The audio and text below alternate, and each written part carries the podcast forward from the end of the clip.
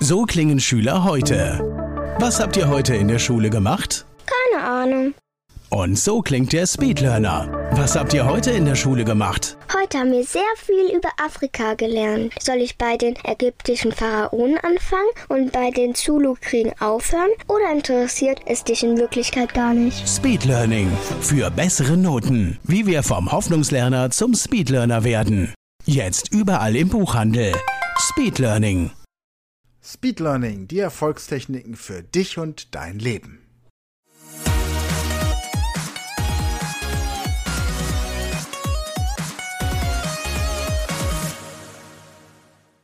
Hallo ihr Speedlearner da draußen. Heute geht es um das Thema Glück und wie man es findet.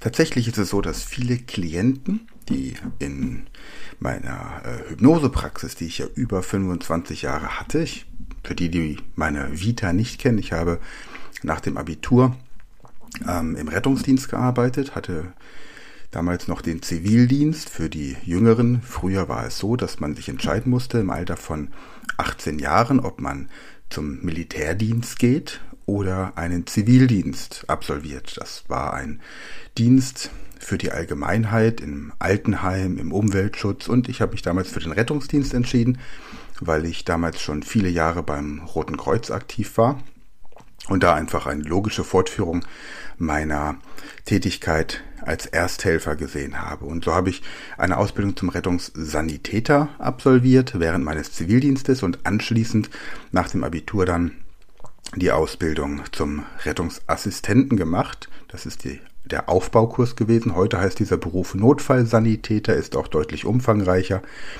Und Danach bin ich an eine Rettungsdienstschule berufen worden und habe dort als Mitglied der Schulleitung und Ausbilder gearbeitet. Ich habe also im Grunde mein Leben lang schon unterrichtet. Ich war ja auch mit 16 äh, offensichtlich Deutschlands jüngster Erste-Hilfe-Ausbilder über meine Aktivitäten zum Roten Kreuz und weil ich in meiner Jugend schon immer viel mit Rhetorik, Selbsthypnose und mentalem Training gemacht habe. Habe also immer diesen Bereich Lernen und andere zu unterrichten, schon so ein bisschen in meiner DNA gehabt. Manche sagen auch, ich sei ein geborener Klugscheißer. Wie dem auch sei. Die Hypnoseausbildung habe ich dann absolviert in Irland. Parallel zu meiner Arbeit an der Rettungsdienstschule eine Ausbildung gemacht zum Heilpraktiker für Psychotherapie, um in Deutschland Heilkunde betreiben zu dürfen. Ausbildung in Irland ging drei Jahre mit einem europäischen Diplom in klinischer und ähm, analytischer Hypnosetherapie. Und was mir immer wieder aufgefallen ist in den Jahren, in denen ich dann mit Menschen gearbeitet habe, ich habe dann den kompletten Bereich der, der ähm, Psychotherapie abdecken können. Ich habe äh, mit Hypnose alles erlebt, was man mit Hypnose erleben kann. Ich habe Chemotherapien begleitet, ich habe OPs begleitet, ich habe Geburten begleitet, ich habe Mitarbeiter an Kliniken in Hypnose ausgebildet, zum Beispiel am Klinikum Ludwigshafen, das gesamte Team des Kreissaals, im Klinikum im Krankenhaus in Bietigheim, das Team, die haben heute auch noch eine Hypnose-Sprechstunde, die daraus begründet wurde. Die Vivantes Klinik in Neukölln in Berlin hat ein Team, das geschult wurde von mir. Und wenn alles klappt, bin ich da die nächste Zeit auch mal wieder und ähm, bilde dort neue Leute aus. Dann äh, der, die, das Wilhelminenspital in Wien waren die ersten, die mich damals gebucht hatten.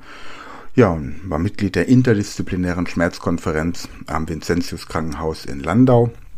Auch eine tolle Erfahrung gewesen. Dann habe ich mit der Militärakademie in Wien eine Studie durchgeführt, wie man Hypnose an der Front bei Soldaten nutzen kann, um den Schlaf zu ersetzen. Habe selbst ein Projekt äh, im Selbstversuch durchgeführt, wie ich 100 Stunden ohne Schlaf ausgekommen bin und alle waren Unterricht in Leverkusen an der äh, ICHP Hypnoseakademie. Dort habe ich vier Stunden lang ein Seminar gehalten. Dann war eine Stunde Pause, dann kam wieder für vier Stunden ein anderes Seminar und das habe ich 100 Stunden durchgezogen. Also im Grunde 20 Seminarblöcke und in dieser einen Pau in der Pause von einer Stunde habe ich dann Selbsthypnose praktiziert, 20 Minuten und habe so im Grunde das polyphasische Schlafen also alle vier Stunden 20 Minuten Selbsthypnose trainiert, um mich auf meine Arbeit als äh, Teamcoach und Mentalcoach im härtesten Radrennen der Welt, dem Race Across America, vorzubereiten und zu überlegen, wie man den einmal den Fahrer, der ja 4800 Kilometer in zwölf Tagen fahren muss, also 400 Kilometer am Tag auf dem Fahrrad sitzt und sind davon ausgegangen, dass er mindestens 20 Stunden am Tag Fahrrad fährt und dann muss er ja auch was essen, er kriegt physiotherapeutische Behandlung, er muss sich irgendwie ausruhen und er muss auch Notdurft verrichten, was man denn die feste Notdurft nicht auf dem Fahrrad verrichtet, die flüssige schon, was ähm, man auch mögen muss. Dann habe ich äh, ganz viel mit Kindern gearbeitet. Ich habe mit ähm, Down-Syndrom-Patienten gearbeitet, ähm, habe die Jugendmannschaft der Bandit, das ist eine Footballmannschaft aus Mannheim, vom äh, letzten Platz der Jugendmannschaft in die Jugendbundesliga gebracht in einer Saison mit Mentaltechniken. Natürlich haben sie auch gut gespielt, aber wir haben dann tatsächlich die Jungs ziemlich gut mental fit gemacht. Ja, also im Grunde alles, was man so machen kann. Showhypnose nicht. Showhypnose-Einlagen nur immer im Rahmen von Ausbildungen, um die Macht der Hypnose zu demonstrieren. Und wir haben ja auch an der Speed Learning School eine komplette Hypnose-Ausbildung oder eben auch im Shop der Speed Learning Academy bei Speed Learning ähm, Academy slash Shop. Da findet ihr dann auch die Hypnose-Ausbildung ausschließlich. Nur die Hypnose-Ausbildung. Wer dann aber sowieso ein Abo an der Speed Learning School hat, der hat dann die Möglichkeit dort im Bereich Medizin und Persönlichkeitsentwicklung, einem der Bereiche haben es versteckt, kann man eine komplette Hypnoseausbildung inklusive Prüfung absolvieren. Und ähm, genau, was mir aufgefallen ist, dass viele Patienten dann immer kommen und so ihr, ihr Glück suchen. Sie möchten glücklich sein, sie möchten ähm, ein schönes Leben haben. Und dann kommen so Aussagen wie, wenn ich den idealen Partner habe, dann geht's mir gut. Wenn ich finanziell sorgenfrei bin, dann geht's mir gut. Wenn ich endlich mein Haus fertig gebaut habe, dann geht's mir gut. Wenn meine demente Mutter irgendwann mal ins Paradies abgewandert ist, dann ist das hart, aber dann geht's mir auch wieder besser wenn ich meine Krankheit überwunden habe, dann geht's mir besser. Dann geht's mir endlich wieder gut. Und tatsächlich ist das so, ich werde jetzt hier keine Hypnoseeinleitung machen, aber vom Verständnis her, das ist ein Irrglaube, dass unser eigenes Glück von äußeren Umständen abhängt. Wir sind nicht abhängig davon, ob wir einen Partner haben oder den perfekten Partner oder ganz viele Partner oder im besten Fall auch gar keinen Partner, um glücklich zu sein. Denn es gibt Singles, die glücklich sind, es gibt verheiratete Menschen, die glücklich sind, es gibt Menschen, die in einer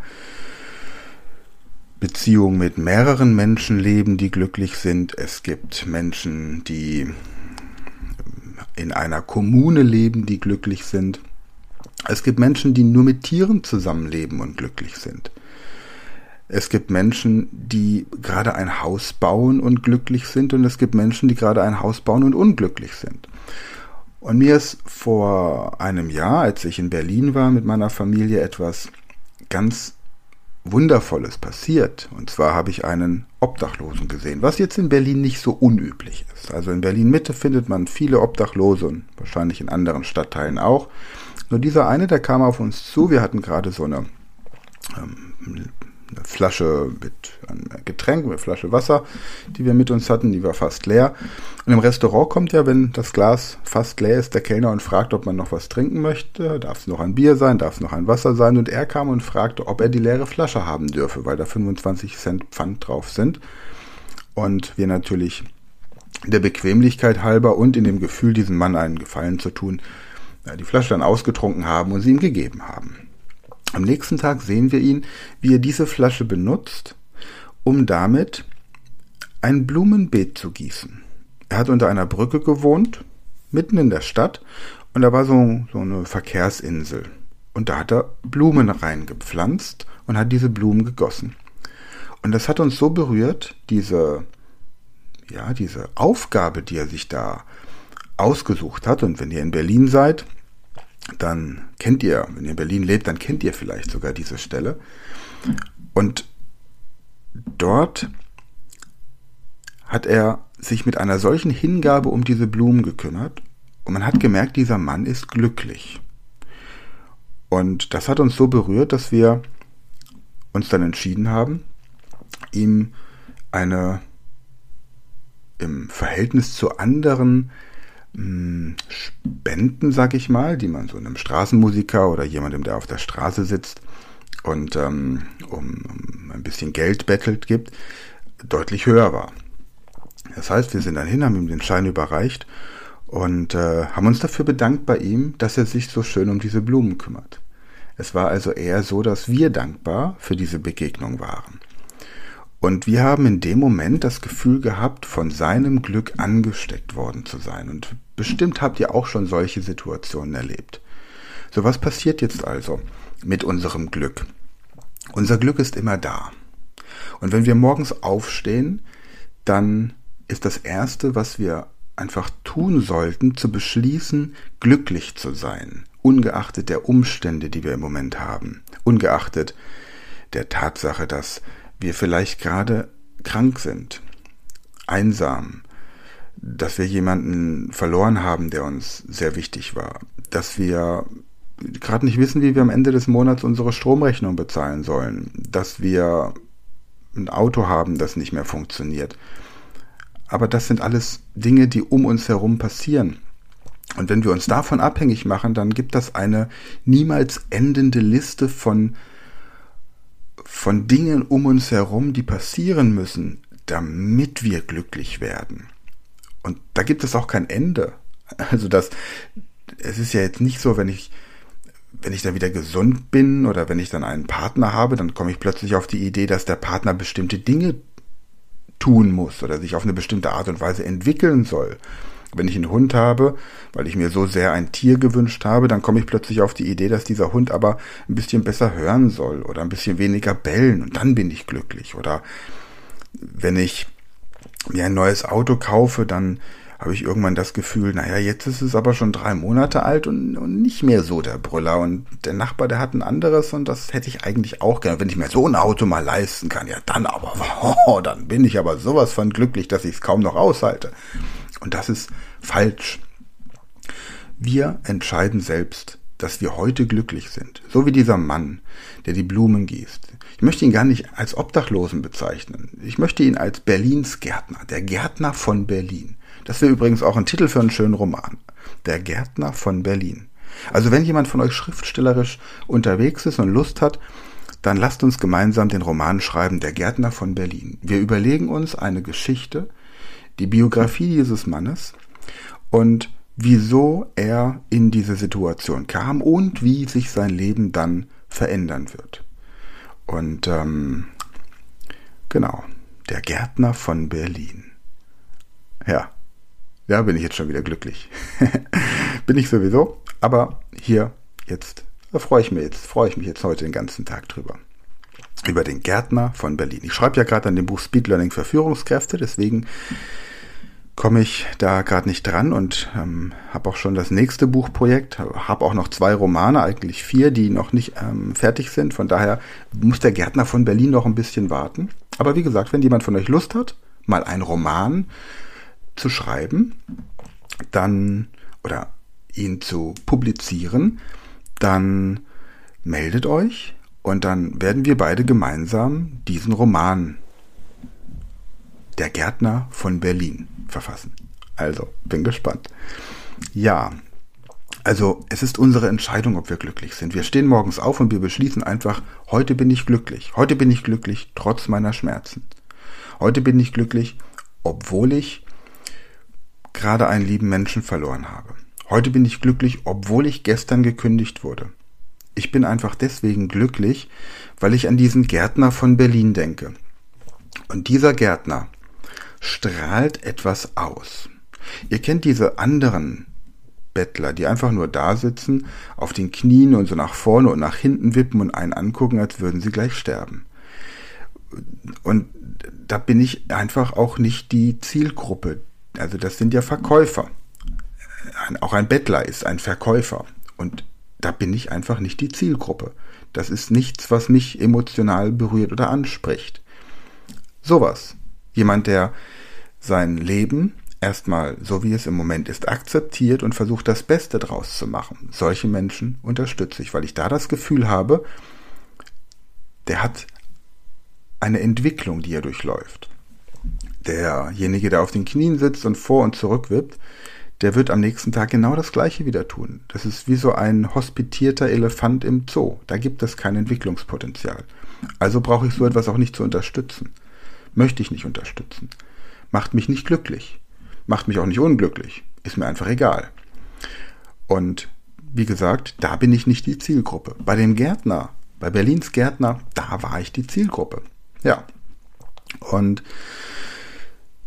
jetzt nehmen wir uns ein Beispiel an diesen Mann und sind einfach glücklich. Und was dann passiert, ist folgendes. So wie ich nicht in Resonanz mit diesem wackelnden Bettlern gehe, sondern mit dem Gärtner in Resonanz gehe, werden Menschen mit euch in Resonanz gehen, die auch glücklich sind, die auf derselben Schwingungsebene sind. Wenn ihr hingegen traurig seid, lamentiert, mit Menschen über euer schweres Schicksal sprecht, im schlimmsten Fall in eine Selbsthilfegruppe geht und damit euren Zustand zementiert, Selbsthilfegruppe für Tumorpatienten zum Beispiel. Da findet ihr nur Menschen, die einen Tumor haben. Ihr solltet aber, wenn, dann in die Selbsthilfegruppe der Tumorüberlebenden gehen. Selbsthilfegruppe der anonymen Yogasüchtigen. Wenn ihr Yogasüchtig seid und darunter leidet, was vermutlich unmöglich ist, dann seid ihr einfach in dieser Gruppe falsch. Dann müsst ihr euch mit Yoga-Begeisterten unterhalten wenn ihr euch mit eurem Nachbarn darüber unterhaltet, wie teuer alles geworden ist und wie schwer das Leben ist und ach, der Gertrud, der geht's auch nicht gut und der Großvater liegt im Sterben und der der Sohn hat ähm, ADHS diagnostiziert bekommen und will seine Medikamente nicht nehmen dann geht ihr in Resonanz mit Leuten, die euch ähnliche Geschichten erzählen. Und im Zweifelsfall werden diese Geschichten in eurem Kopf biochemische Prozesse hervorrufen, die euch am Glücklichsein hindern. Es ist also eure Entscheidung. Geht in Resonanz mit Glück und mit Glücklichsein und ihr werdet mit, Reson mit Menschen und Ereignissen im Leben, die mit Glück zu tun haben, in Resonanz gehen. Das klingt jetzt ein bisschen esoterisch, aber es ist tatsächlich etwas, das man ja auch nachvollziehen kann. Das Schlimmste, das einem passieren kann, wenn man schlecht gelaunt ist, ist doch eine Gruppe gut gelaunter Menschen. Ich meine, jetzt beginnt gerade wieder die, die närrische Zeit. Ja. Ihr kennt, ihr kennt diesen Merkspruch noch zur Fasnacht, wie man sich das merkt, wann Fasnacht ist und wann Ostern ist. Falls nicht, sage ich ihn euch nochmal. Der Sonntag im Frühling nach Vollmond uns sagt, dass jetzt Ostern ist, falls jemand fragt. Zuvor 40 Tage gefastet und doch noch Restalkohol seit Aschermittwoch. Das närrische Treiben an St. Martin beginnt, doch pausiert bis Dreikönig aus Respekt vorm Advent. So kann man sich das merken, wann das stattfindet. Und jetzt, heute ist Altweiberfastnacht, falls ihr diesen Podcast noch rechtzeitig hört, ihr lieben Männer, wenn ihr eine Krawatte anhabt, dürfen die Frauen euch die heute abschneiden. Auch wenn euch das nicht glücklich macht. Nehmt also die älteste Krawatte heute und ab ins Büro. Wenn ihr schon unterwegs seid, dann viel Glück beim Rennen. Glück das Schlimmste, was ich gerade gesagt habe, das Schlimmste, was passieren kann, wenn man schlecht drauf ist, sind ist ein Haufen gut gelaunter Menschen und wenn ihr im Moment schlecht drauf seid, dann geht besser nicht nach Mainz, nicht nach Köln, nicht nach Düsseldorf und nicht in diese ganzen Karnevals, Fastnachts, Faschings und Fasend Hochburgen. Denn da wird ja ein künstliches Glück durch Verkleidung und Alkoholkonsum hervorgerufen. Wenn ihr dort euch wohlfühlt in dieser Gruppe, sorgt dafür, dass ihr nach dieser Zeit auch noch glücklich seid also tut nichts, was ihr nüchtern und ohne Verkleidung nicht auch getan hättet. Okay. damit ihr glücklich in den Tag startet und weil ihr ja an Fasching, Karneval, Phasen oder fast nach ganz vielen Menschen begegnen werdet, die ihr vielleicht auch mal ungeschminkt sehen wollt, kommt hier eine ein weiterer Ausschnitt aus dem Buch Speed Learning für Führungskräfte. Ich habe letztes Mal mit der Assoziationstechnik Ankündigung aufgehört und heute möchte ich euch davon noch ein bisschen mehr erzählen. Also Ohren gespitzt und Lautsprecher geputzt. Die Assoziationstechnik zum Merken von Namen, Fachbegriffen und Vokabeln. Beginnen wir damit, das schönste Wort zu lernen, das es für das Gehirn Ihrer Mitarbeiter, Kunden, Geschäftspartner, Investoren, Freunde oder Bürohunde gibt. Den eigenen Namen. Wir gehen auch in der Geschäftswelt immer mehr dazu über, einander zu duzen. Damit soll ein Gefühl der Vertrautheit und das Leben ohne Hierarchien suggeriert werden. Tatsächlich führt es aber auch dazu, dass wir faul werden und verlernen, uns die Nachnamen der ganzen Menschen um uns herum zu merken. Das ist dann so ähnlich wie beim Elternabend, wo man für die anderen Erziehungsberechtigten nicht Herr und Frau Steinriedel ist, sondern nur die Eltern von Johannes, oder auf dem Hundeplatz, wo es weder Frau Landgräfe noch Herrn Schlickmann gibt, sondern nur das Frauchen von Roxy und das Herrchen von dem Kampfhund mit dem Maulkorb.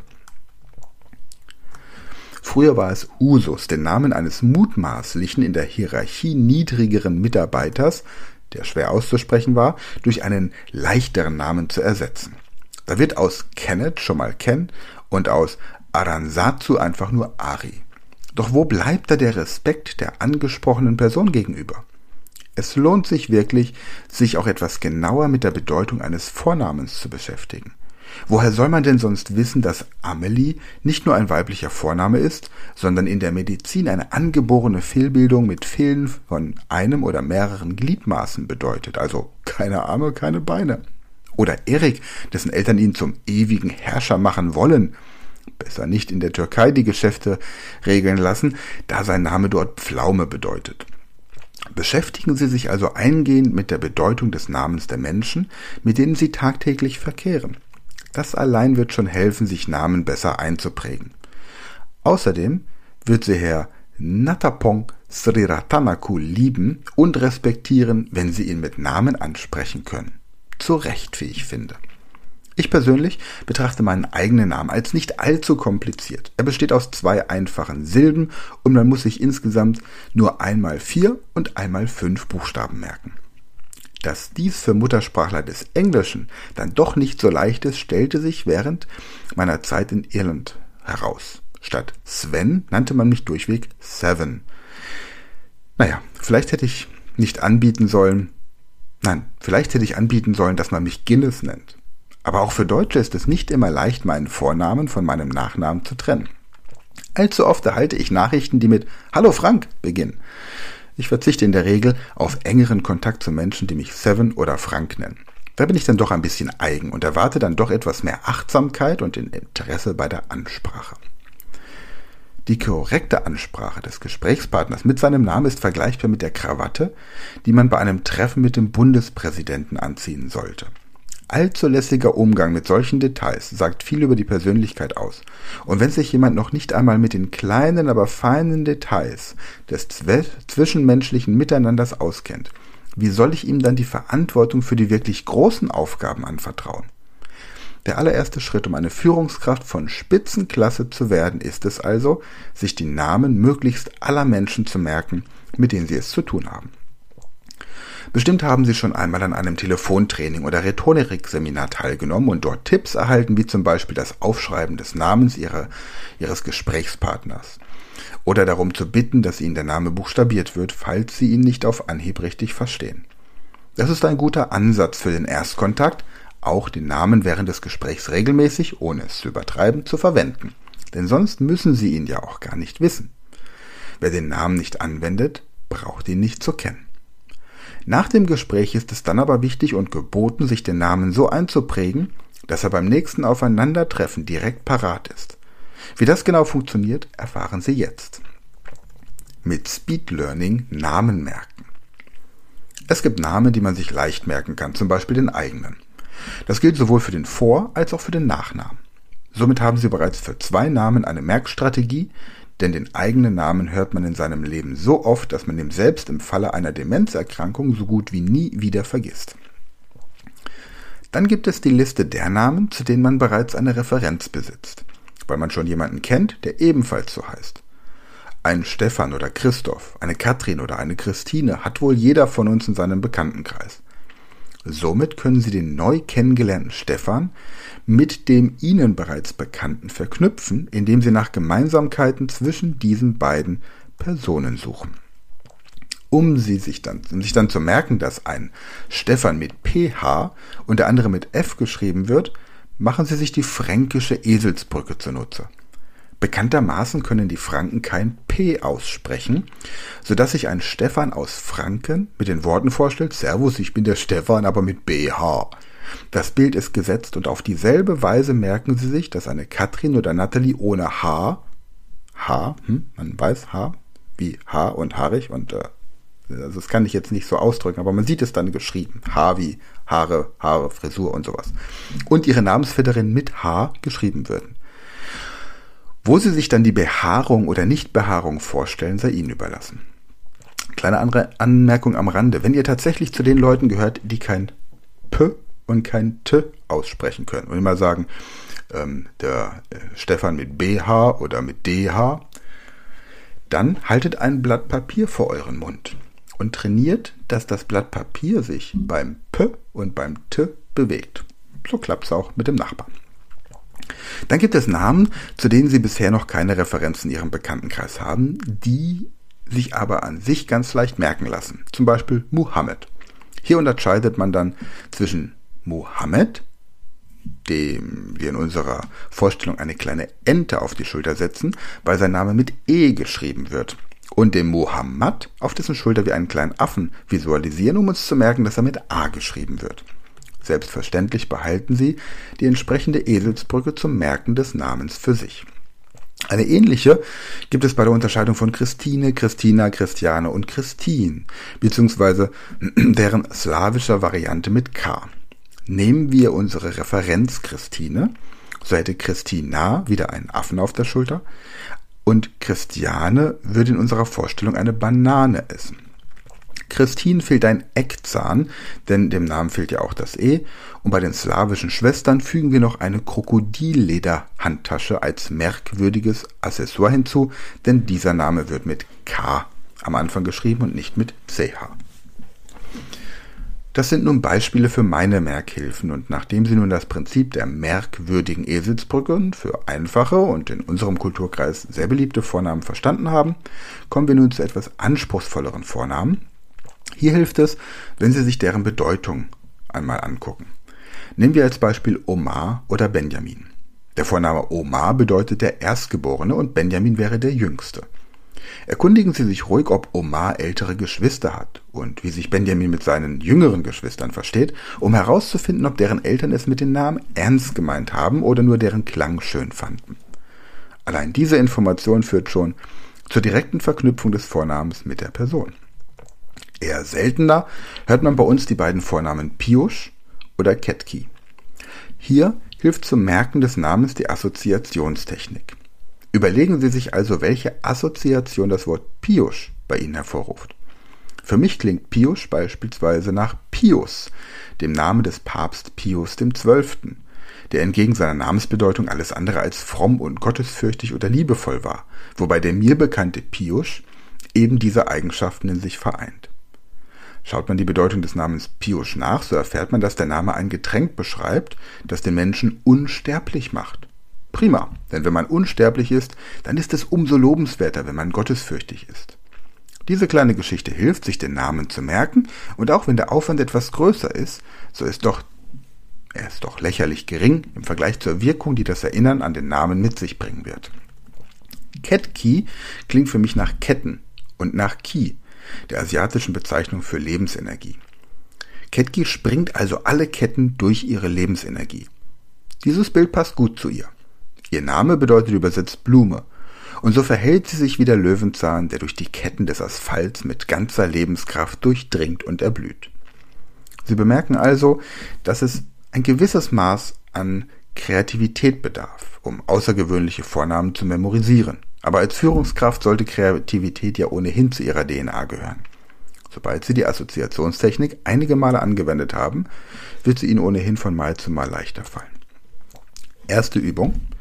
Überlegen Sie sich jetzt zu zehn Personen, deren Vornamen Sie sich bislang nicht merken konnten, eine Eselsbrücke. Prima. Das war's für heute. Dann wünsche ich euch viel Spaß beim Glücklichsein. Tolle Fasching, Phasen, Karnevals, was auch immer für eine Zeit. Vielleicht sehen wir uns in Mainz, mit Sicherheit nicht am Rosenmontag, aber vielleicht zwischendurch mal. Ansonsten habt eine gute Zeit, wir hören uns nächste Woche wieder und bis dann. Das war eine neue Folge der Podcast-Reihe Speed Learning, die Erfolgstechniken für dich und dein Leben.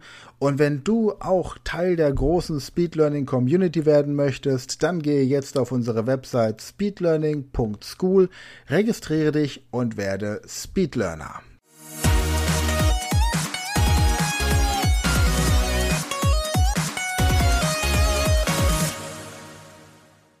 Das war eine neue Folge der Speed Learning Podcast Show. Hast du gemerkt, wie spannend und hilfreich die Tipps waren? Und möchtest du deine Lernprobleme in den Griff bekommen, um dein Wissen nachhaltig zu festigen? Dann melde dich jetzt für unser kostenloses einstündiges Training vom Nichtskönner zum Superhirn, der Weg zum Lernerfolg in sieben einfachen Schritten an. Klicke jetzt auf den Link in der Podcast-Beschreibung und sichere dir deinen Platz im kostenlosen Training.